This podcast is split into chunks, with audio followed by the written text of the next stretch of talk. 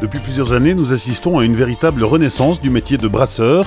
Il y a 15 ans, il y avait seulement 120 brasseries ou microbrasseries réparties dans toute la France. Aujourd'hui, on en compte plus de 1300 et dans ce secteur, tous les indicateurs sont au vert. Je suis Olivier Malcura, je suis journaliste. J'ai toujours bu de la bière avec modération, mais j'ai découvert la bière lorsque je suis arrivé dans le Nord il y a 12 ans. Derrière la mousse se cache le brasseur, ce sont des gens généreux, authentiques, passionnés, avec une histoire singulière. Dans cette première saison, au rythme d'un vendredi sur deux, je vous emmène à la rencontre de brasseurs des Hauts-de-France. Épisode 6, Mathieu Lezen, brasserie du Pays Flamand à Blaringhem et Merville, dans le Nord. La brasserie du Pays Flamand est née sur la profonde amitié de ses fondateurs, Olivier Dutoit et Mathieu Lezen. Quelques années avant la crise de la quarantaine, ils décident de changer d'orientation professionnelle. Nés tous deux dans les Flandres françaises, très attachés à leur région d'origine, ils voulaient créer une bière qui soit fidèle à l'histoire de ce territoire et à ses traditions. En 2006, ils font le grand saut et depuis, ils ne cessent de rebondir. Rencontre avec Mathieu Lezen, cofondateur de la brasserie du Pays Flamand. Tu es dans la brasserie du Pays Flamand sur le site de Merville. C'est une brasserie qui vient de sortir de terre puisqu'on s'y est installé euh, au mois de mai euh, dernier. Auparavant, on était à Blaringhem et euh, en fin de compte, compte tenu de nos affaires qui vont plutôt bien, on n'avait plus assez de place à Blaringhem, donc on a créé ce site ici à Merville. Et Blaringhem, c'est terminé? Bien sûr que non, non, non, non, ça reste un site très important pour nous parce que déjà c'est notre site historique et en plus bah, c'est là-bas qu'on continue d'y faire nos expérimentations et on voudrait ouvrir aussi la brasserie au public puisqu'il y a beaucoup, beaucoup de, clients qui sont intéressés pour visiter euh, et comprendre en fin de compte notre métier. Donc c'est à Blaringhem que tout a commencé, euh, en quelle année? En 2006 Alors en 2006, on n'y était pas euh, véritablement. en fin de compte, on a commencé à brasser chez nos amis de la brasserie Saint-Germain, les, créateurs de la page 24, le temps de tester le marché. Et effectivement, on a commencé à, à brasser à Blaringhem en 2008. Voilà dans une ancienne distillerie. Toi, à l'origine, rien à voir avec euh, la choucroute ou rien à voir avec la bière, tu étais banquier. C'est ça, j'étais banquier. Euh, je commence, enfin, je m'ennuyais un petit peu dans mon métier et puis euh, je trouvais que c'était un métier qui était quand même lourd à porter en termes de responsabilité. Bon, voilà, j'ai vraiment eu envie de changer. je me sentais plus bien dans ce métier-là. Donc c'est une vraie remise en cause. Comment le banquier devient brasseur? Alors comment il devient brasseur? Bah, Surtout, euh, il, enfin, il, retrouve son pote euh, Olivier, euh, voilà, de longue date, qui a exactement les mêmes envies même moment. lui, il est plutôt prod, moi je suis plutôt commerce et finance. Enfin voilà, on, a eu envie en fin de compte de vraiment donner du sens à notre vie professionnelle. Bon, bien sûr, on est passionné par cette boisson depuis, depuis bien longtemps. On voulait qu'il y ait un lien en fin de compte avec notre culture, voilà, la culture flamande. Et aujourd'hui, bah, la bière représente bien tout ça. Quoi. Donc en fin de compte, ouais, euh, la, bière représentait euh, énormément de choses à nos yeux. Quand tu dis euh, la bière c'est culturel, dans la famille, c'est même, tu as été biberonné à la bière. Bah écoute, ouais, j'ai été biberonné à la bière parce que ma grand-mère brassait elle-même sa, bière pour la famille. Bon, c'était des bières légères, hein, je rassure tout le monde.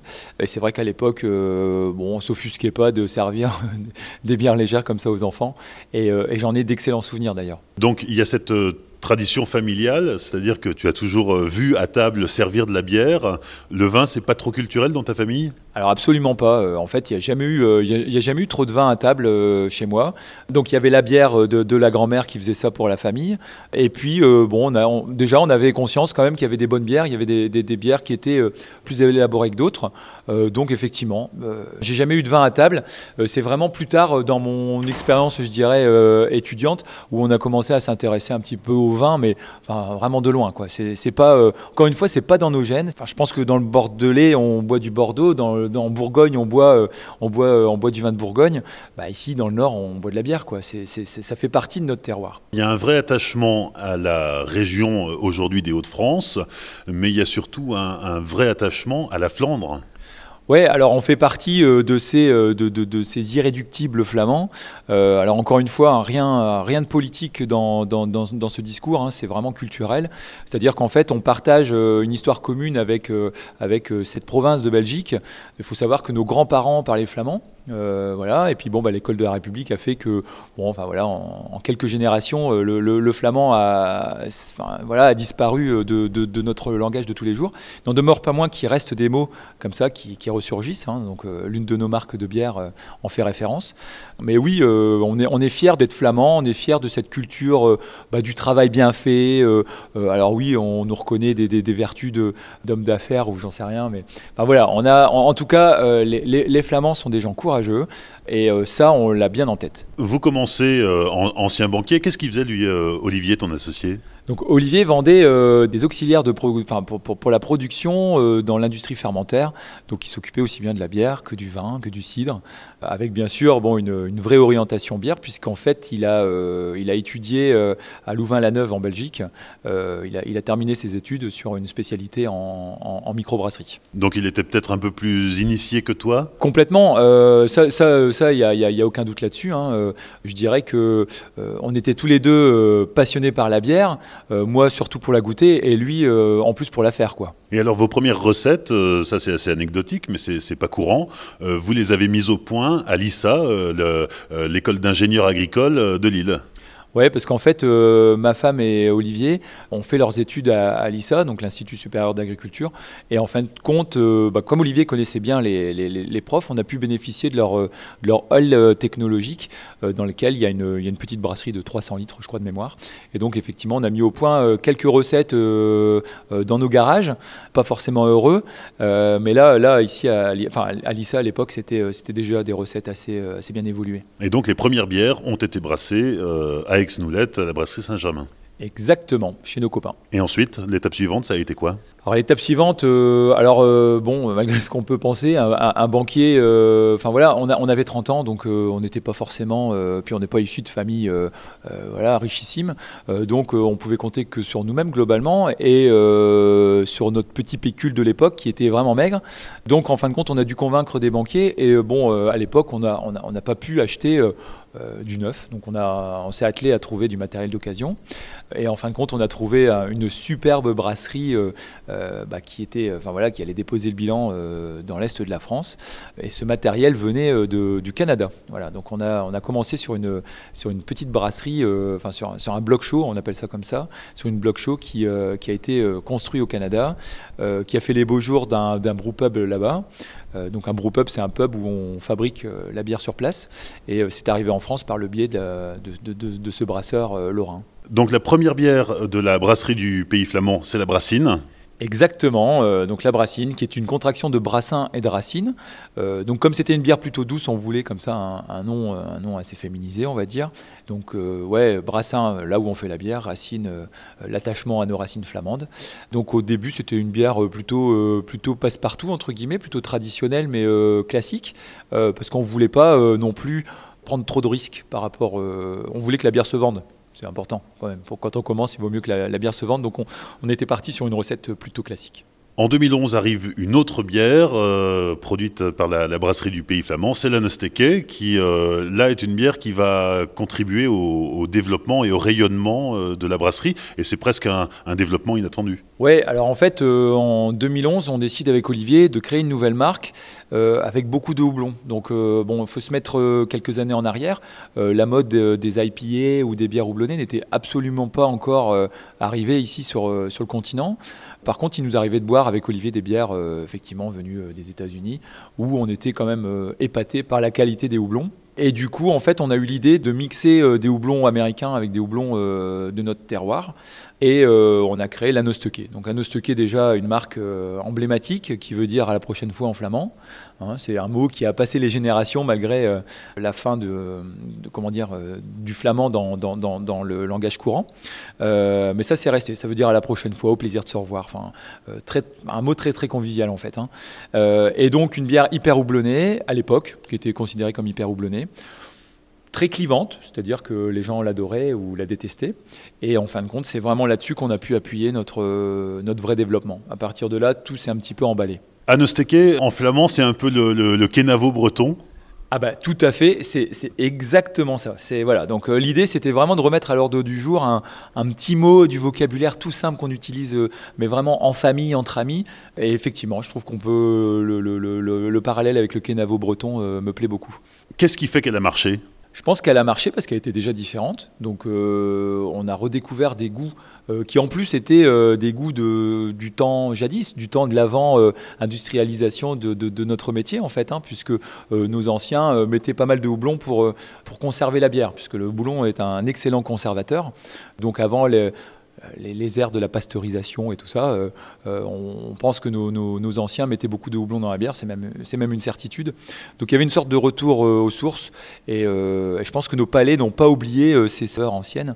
Et donc je pense que ça a vraiment cartonné grâce à ça, à ces goûts euh, amers qu'on avait un peu perdus. En mai 2018, la brasserie du Pays Flamand déménage à Merville, dans cette brasserie où nous sommes aujourd'hui. Alors c'est une, une, brasserie euh, toute neuve, c'est absolument magnifique, et, ça, contribue euh, à la logique de développement de l'entreprise. Et dans votre démarche de déménagement, d'agrandissement, d'installation, il y avait quand même un, un, un souci de ne pas faire n'importe quoi au niveau écolo, sans pour autant faire de la bière bio, mais en tout cas avec ce, souci de, respect, peut-être pas de la planète, mais en tout cas du territoire. si on peut parler de respect de la planète, euh, je pense qu'on doit avoir euh, aujourd'hui, euh, enfin la, conscience écologique n'est pas n'est pas une option. Je pense que c'est c'est une obligation. donc effectivement, en plus on est sur un métier où on utilise justement des, des, matières premières agricoles. donc par exemple Enfin voilà, on, cherchait du terrain. Euh, systématiquement, on nous proposait euh, des terres agricoles. Donc on allait déposséder en fin de compte des agriculteurs euh, de, leur, de leur outil de travail, alors même que nous, on a besoin de cet outil de travail pour, pour avoir des bonnes orges. Enfin voilà, donc ça n'avait pas de sens. Et bon, un jour, le, président de la communauté de communes Flandre-Lys, ici dans, dans, le coin, est venu nous voir en disant, moi j'ai un truc pour vous, je connais vos orientations philosophiques, entre guillemets écologiques, j'ai une vieille friche industrielle, terrain pollué, est-ce que vous en êtes? Et là, euh, franchement, bon, il y avait un vrai défi à relever, hein, puisque c'est pas simple du tout. On est dans un pays euh, où euh, la réglementation, les normes sont, sont, quand même assez lourdes. donc il y avait un vrai challenge à relever d'installer une brasserie sur un ancien site qui produisait auparavant des engrais chimiques. Voilà. Et donc, bon, plutôt un sous-sol pollué. Je rassure tout le monde, hein, euh, la bière, l'eau n'est pas puisée dans les sous-sols, hein, on utilise l'eau du réseau. Euh, mais en tout cas, un vrai challenge de, de faire ça et, ça. avait vraiment du sens pour nous. Et alors, pour la petite anecdote, euh, on enregistre, là, il fait frisquer dehors. Donc, les radiateurs sont allumés. L'eau qui circule dans les radiateurs provient de la brasserie. Voilà, c'est ça. Donc là, pareil. C'est-à-dire, euh, bien sûr, on n'est pas dupe. Hein, pour faire de la bière, il faut de l'énergie. Euh, par contre, euh, c'est fou le nombre de calories qu'on peut récupérer pour, plein de choses. Hein.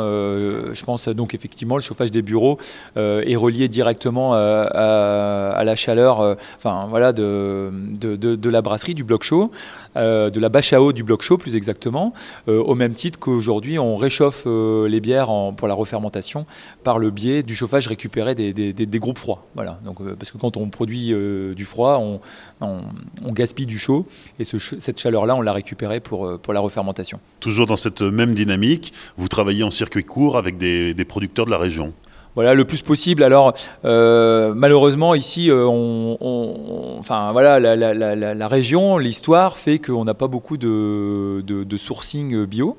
Mais bon, c'est pas grave. Nous, on préfère, euh, entre, entre travailler bio et travailler avec des agriculteurs euh, locaux, on préfère travailler avec des agriculteurs locaux.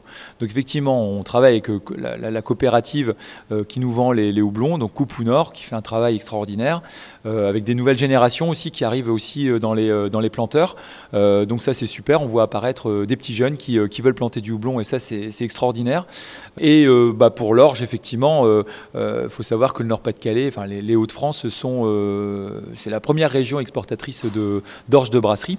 Donc ça serait dommage de s'en priver. Quoi. Donc euh, effectivement, on travaille avec, euh, avec des locaux. Mais ça ne s'arrête pas là, puisque par exemple, on a euh, aussi un, grosse verrerie dans le coin qui s'appelle Arcopal. Bon, enfin voilà, tous nos verres de dégustation viennent de là, bien évidemment. Le, soudeur est local. Enfin voilà, on, la démarche circuit court, elle s'arrête pas juste aux matières premières. enfin, c'est une vue de l'ensemble. Voilà. pareil pour la construction du bâtiment. à chaque fois, l'option du mec local a primé sur le reste, et même sur le prix parfois. On va visiter? Allez, je t'emmène.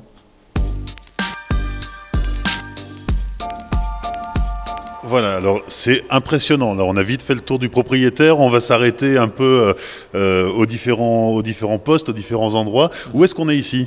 Donc là, on est dans la meunerie, hein, donc, euh, où on va venir euh, stocker et concasser le malt qui va entrer en, en production après. Donc sur l'extérieur, on a un gros silo du malt le plus répandu, hein, qui est le malt Pilsen, qui fait 30 tonnes. Voilà. et donc on va, on, va faire des batchs de... de bon, ça, ça, dépend des recettes, mais on va, on va aller jusqu'à 400 kg de malt par, par brassin. Euh, et donc ici, en fait, il y a quelques sacs de malt qui traînent, puisqu'on va compléter euh, le, malt principal, le malt Pilsen, par des maltes dits spéciaux pour donner la couleur et certaines euh, saveurs. Ici, on va, on va constituer la charpente de la bière. Et c'est ici qu'on va aussi, par la quantité de malt qu'on va intégrer dans la recette, prédéterminer le degré d'alcool. Hein, plus il y aura de malt, plus il y aura de sucre, plus il y aura d'alcool. Vraiment, chaque bière a sa propre recette et euh, bah, son, assemblage des différents types de malt. Voilà, donc là on est au bord des cuves. On est au bord des cuves, euh, plus exactement euh, à côté de la cuve de brassage ou la cuve d'empattage, où on va mélanger le malt qu'on vient juste de concasser avec de l'eau, de l'eau chaude, et on va brasser. Brasser, ça veut dire mélanger tout simplement. Et on va obtenir ce qu'on appelle une mèche. Cette mèche, c'est une sorte de bouille géante qu'on va venir travailler sur les cuves d'après pour euh, obtenir euh, du mou, donc un jus sucré et coloré euh, qu'on va mettre en fermentation pour que ça devienne de la bière. Une fois qu'on a extrait le mou, il reste les drèches. Ici, on est en circuit court. Les drèches sont recyclées, sont cuisinées Bien sûr. Alors, Elles sont cuisinées locales. Alors, oui, effectivement, je vois de quoi tu parles. Alors, il y a plusieurs choses. Bon, le drèche, je, dirais à 99% des cas, vont être évacués. ici, on a la chance d'avoir des circuits de méthanisation. Hein, donc des fermes qui, euh, donc en fait, ils sont, ils sont elles sont ravies d'avoir euh, des coproduits de brasserie, la levure, les restes de houblon et bien sûr nos drèches enfin, voilà, de brassage. Euh, donc ça part plutôt en méthanisation. Et il y a une petite partie effectivement qui est cuisinée pour faire des sablés ou du pain, enfin voilà, des, de la cuisine à base de drèche. Et notamment des espèces de, de, cookies au spéculoos. C'est ça, des cookies au spéculoos qui sont faits par, par un local là. Donc, enfin, c'est en cours de développement, mais je pense que ça va, ça va le faire. Ici, on est devant la cuve de filtration. Par la technologie, là, vraiment par la technologie, on arrive à avoir des meilleurs rendements. C'est-à-dire que pour la même quantité euh, de malt, je vais obtenir plus de sucre euh, que sur mon installation plus traditionnelle de Blaringhem. Tout simplement parce que euh, bah, des ingénieurs sont passés par là et ont optimisé cette saccharification du mou. Et, donc, et c'est bien pour tout le monde, hein, puisque les vaches n'ont pas besoin forcément d'avoir des drèches sucrées pour manger ce qu'elles ont besoin, c'est euh, la matière azotée, donc il n'y a pas de problème avec ça. Après le filtrage, troisième cuve donc, euh, alors on dit pas filtrage, désolé Olivier. Filtration, pardon. après, la après la filtration, troisième cuve. Donc la troisième cuve, qui est la cuve d'ébullition. Donc c'est dans cette cuve qu'on va rajouter le houblon. Hein. Donc on va le rajouter à plusieurs étapes de, l'ébullition. Euh, aller euh, de manière classique en début d'ébullition pour les maltes euh, amers et en fin d'ébullition pour les maltes plutôt aromatiques. Hein, donc les maltes flamands au début et les maltes américains sur la fin. Voilà. allez, ça c'est caricatural, mais ça rejoint notre réalité. Donc on peut sentir, hein, bon les, auditeurs peuvent pas, peuvent pas sentir, je suis désolé, ça c'est, c'est, dommage, je, vous plains. Ça c'est le houblon en fin de compte qui est, est compacté, empelé. Euh, ça nous permet de travailler euh, euh, toute l'année avec des qualités égales. Hein. C'est-à-dire qu'avant, les, brasseurs globalement brassaient que l'hiver qui suivait la, récolte du houblon, parce que le houblon en, pelé sèche très très vite. Donc bon, bah, voilà, après on, a mis ça sous vide et, là on, travaille avec des pelés. C'est plus simple et très efficace. Alors là, c'est complètement inattendu cette pièce. C'est quoi? C'est le, laboratoire? C'est ça. Donc euh, effectivement, on est, petit, mais euh, Olivier adore la microbiologie. Il ne pouvait pas s'empêcher d'avoir euh, son petit labo. Donc on a un petit labo pour contrôler nos, bah, nos cuves, nos levures, savoir si elles sont bien en forme savoir si ça dévie pas, s'il n'y a pas de problème dans la bière. toute, toute, une série d'analyses qui nous permet d'assurer euh, euh, une qualité euh, de produit pour le consommateur final. Oui, parce que ça aussi c'est une spécificité, c'est que vous produisez une partie de vos levures. Effectivement, on a, on a notre propre souche de levure qui est vraiment la signature de, nos bières à Nostoquet Blonde et Brassine Triple par exemple. sur ces deux bières-là, je pense qu'une grande partie du succès est liée aussi à, à cette catégorie de, levure, à ce type de levure. Alors la musique qu'on entend, pas celle du fond, c'est la radio, mais l'autre, c'est celle des bouteilles qui se télescopent dans la chaîne d'embouteillage. Ouais, bon, désolé, ça fait un peu de bruit, hein, mais euh, effectivement, on est dans le hall d'embouteillage où euh, la bière est préalablement à l'embouteillage mélangée avec un petit peu de sucre, puisque je rappelle que nos bières sont non filtrées, non pasteurisées et refermentées en bouteille. C'est-à-dire qu'on va utiliser vraiment la méthode traditionnelle, euh, voilà, autrement dit la méthode champenoise, hein, quelque part toutes nos bières vont être stockées, euh, on va aller voir la chambre chaude, euh, vont être stockées au chaud pendant un certain temps pour que le sucre présent dans la bouteille refermente euh, et crée du gaz naturellement en fait. Voilà. Donc là, c'est la mise en bouteille. Elles sont empaquetées dans les, dans les cartons, prêtes à partir en livraison. Mais avant ça, il y, a un petit stage au chaud. Exactement. Là, effectivement, visuellement, on a l'impression que le produit est fini. Hein. il est dans sa configuration finale.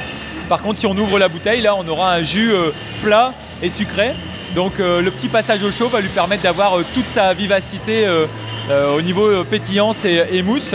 et ça sécher aussi, hein. on aura un côté un peu plus désaltérant aussi après la refermentation en bouteille.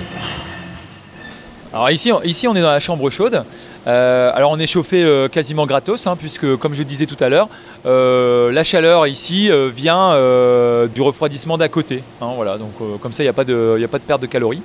Et donc la bière va être stockée ici entre une semaine et 15 jours pour prendre sa bulle. Voilà, tout simplement. Refermentation en cours. C'est vraiment la même méthode que pour le champagne.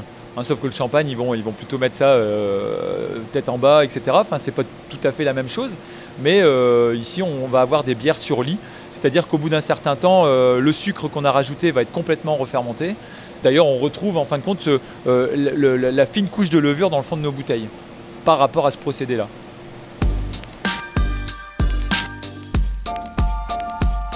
Voilà, c'est l'heure des cinq dernières minutes, avec bien sûr la dégustation, comme dans chacun de nos podcasts. Alors euh, Mathieu, qu'est-ce que tu nous proposes de découvrir? Bah, Écoute, euh, je te propose de, commencer avec euh, notre bien connu, notre bien aimé, notre best-seller, à savoir la Nosteke Blonde, 8 degrés. voilà, une, bonne bière houblonnée, celle qui a fait, je pense, le succès de notre brasserie. Elle va répondre à certains codes de bière euh, houblonnée tout en restant ancrée dans la tradition. Donc euh, elle est levurée, euh, elle est non filtrée, non pasteurisée, elle est nature, elle a un nez qui est extraordinaire et cette, ce zeste de fraîcheur, cette, ce peps qui est lié au, houblon qui vont, qui vont magnifier, je pense, ce, produit.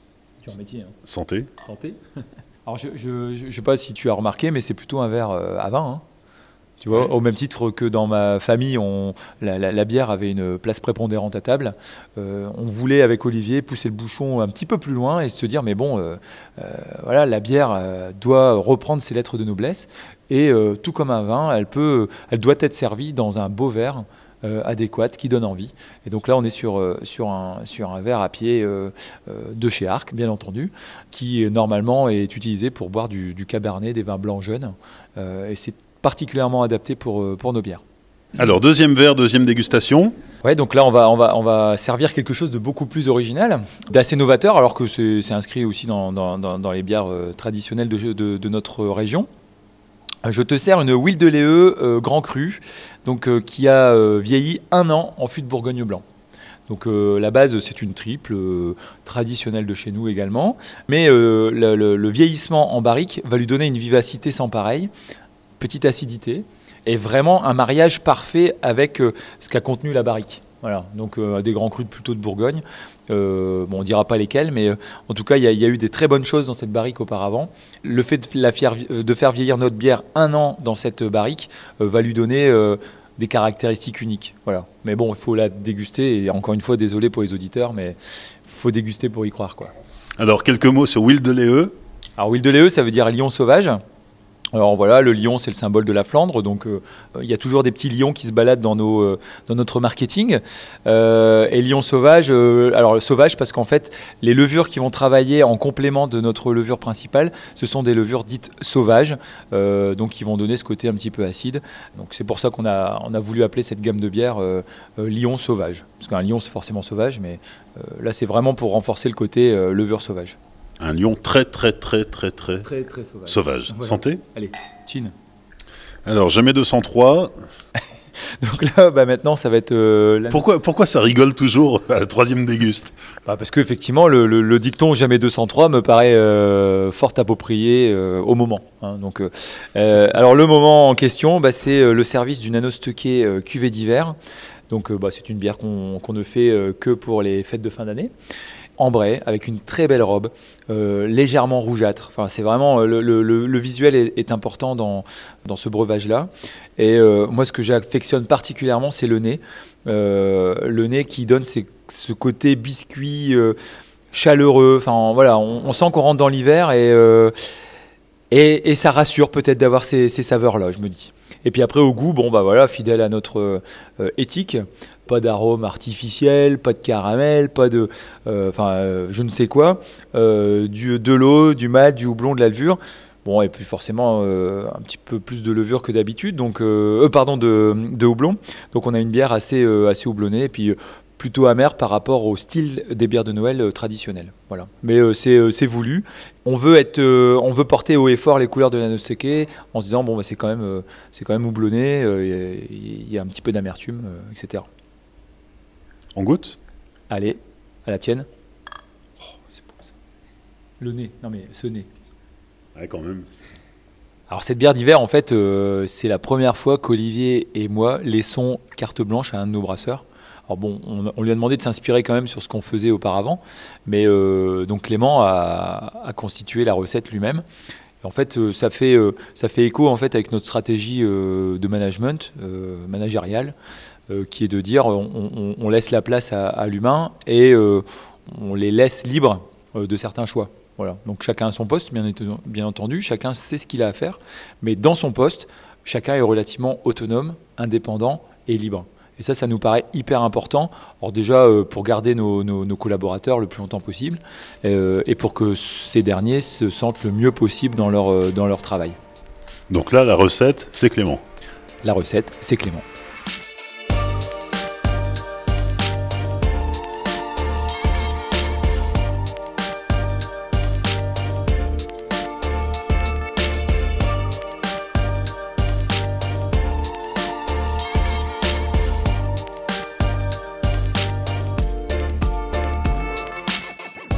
Merci à Mathieu Lezen et par ricochet à Olivier Dutoit de nous avoir accueillis sur le tout nouveau site de la brasserie du Pays Flamand à Merville, dans le Nord. La brasserie historique de Blaringhem se visite sur rendez-vous du lundi au samedi. À Merville, la salle de dégustation et la boutique sont ouverts chaque jeudi de 17h à 21h. Pour en savoir plus, rendez-vous sur le site brasseriedupaysflamand.com. Rendez-vous aussi sur l'Instagram du Podcapsuleur où je vous invite à découvrir en images les nouvelles installations de la brasserie du Pays Flamand à Merville. On se retrouve aussi sur Facebook et sur Twitter. Et dans 15 jours, nous partirons ensemble découvrir une autre brasserie des Hauts-de-France. D'ici là, n'hésitez pas à liker, commenter, partager, rajouter plein d'étoiles sur les différentes plateformes d'écoute de podcasts, iTunes, Google Podcast, Deezer, Spotify, TuneIn, etc. Et souvenez-vous, l'abus d'alcool est dangereux pour la santé, alors savourez, mais sans forcer.